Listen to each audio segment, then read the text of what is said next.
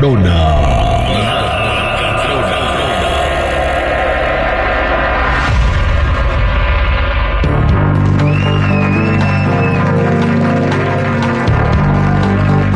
¿Qué pasó, muchachos? ¿Están listos para la nota macabrona de hoy? ¡No! Pues de todas maneras se las voy a contar.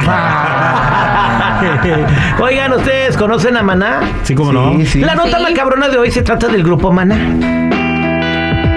Ay. El tema del muelle de San Blas, ¿lo han escuchado? Ah, también. Sí, cómo no. Una de las canciones, o sea, se puede decir épicas, icónicas de la banda, de las más populares, Sí, ¿no? cómo no. Sí, me en el gusta muelle mucho. de San Blas. ¿Piensan que ellos inventaron esta canción? Ay, no. No, no, no. La- la- esta es una canción. va- es como un corrido rock and rollero, vamos a decirlo Oh, así. ok. Eh, La historia del muelle de San Blas sí existe. Maná no, no se la inventó. San Blas existe realmente. Se encuentra en la Ribera Nayarita, donde se encuentran las mejores playas de México, dicen algunas personas. Y se trata de un pueblo histórico que está considerado como el tesoro del Pacífico mexicano. Y bueno, solamente necesita darte una vuelta por ahí para que sepas qué bonito está el lugar. San Blas se encuentra a 35 kilómetros de Rincón de Guayabitos, una playa muy famosa de Jalisco, y a 160 kilómetros de Puerto Vallarta. Y es un lugar pequeño, y bueno, porque es un lugar pequeño, la, la gente pues conoce todas las historias que pasan en el lugar. Bueno, Oh. pero ¿quién fue la loca del muelle de San Blas? Y sabes qué, también eh, los fugitivos. Cuando escuchas esa canción que dice, y los muchachos del barrio barrio le llamaban loca. Bueno, inicialmente Y es Juan José Luis hombres Perales, ¿eh? vestidos de blanco le dijeron, ven. Porque yo cuando entrevisté al vato al greñudito, que no me acuerdo cómo se llama, Ujú. me dijo que era por, lo- por la, la morra de, de, de Sí. Nayarit, de Ah, pues, oye, tiene más corridos que el Chapo esa mujer. Bueno, eh, ¿quién fue la loca del muelle de San Blas? La historia comenzó en 1971 cuando una mujer llamada Rebeca Méndez se quedó en la playa El Borrego en San Blas después de que su amado Manuel se adentró en el mar y ya nunca volvió a salir.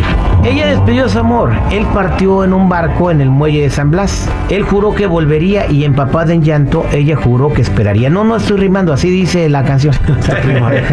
Pues claro.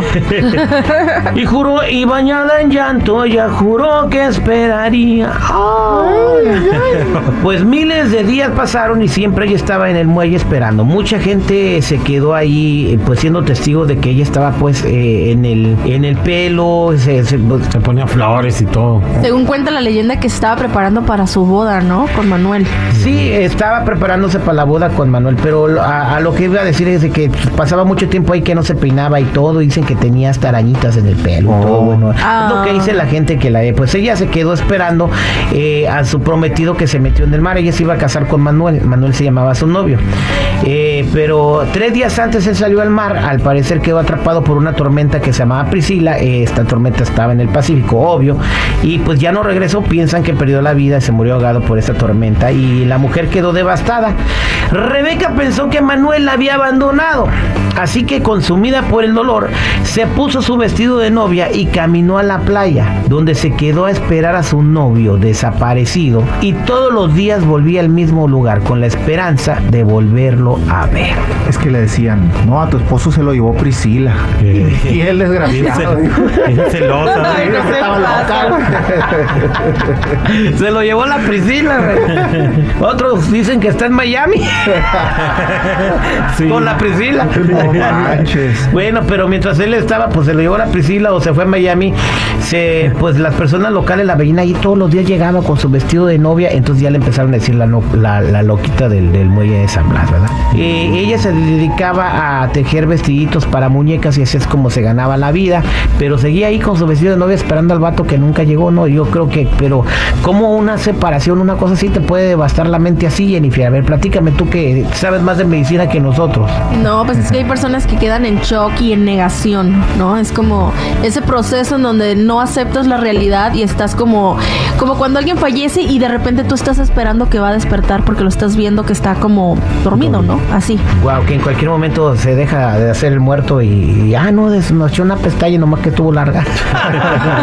no. bueno, pero ¿qué pasó con la loquita del muelle de San Blas? Rebeca eventualmente fue encontrada por su familia y algunos guías de turistas cuentan que ella murió en el 2012 a los 63 años de edad y sus cenizas fueron esparcidas en el muelle para que pudiera reunirse con Manuel. Ay, qué bonito. Oh. Ah. Es que ella sí lo quería, Terry. el vale a lo mejor no sabemos, pero ella sí. Por eso se volvió loca. El vato se amor. ahogó, no anden inventando que se fue, Ah, que no, nada más, no. o sea, o, o sea, el vato, lo- no sé, a lo mejor, pues si él vive en un muelle, era pescador.